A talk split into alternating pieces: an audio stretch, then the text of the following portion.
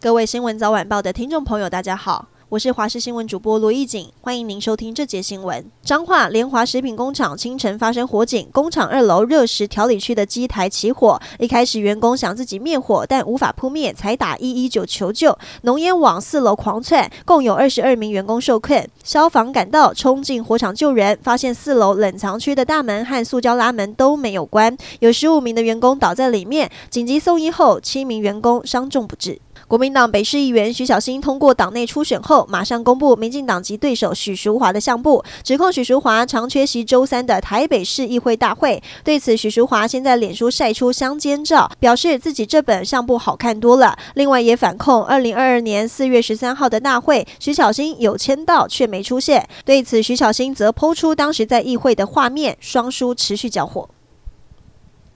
法务部调查局昨天晚间发生火警，幸好这起意外没有人员伤亡。不过起火的地点是资通安全处，负责调查科技犯罪，存放大量的机密文件，也让外界怀疑有没有可能是人为纵火。对此，调查局表示，资料都有备份，可能是机房负载过大，加上大楼老旧，才会酿成火灾。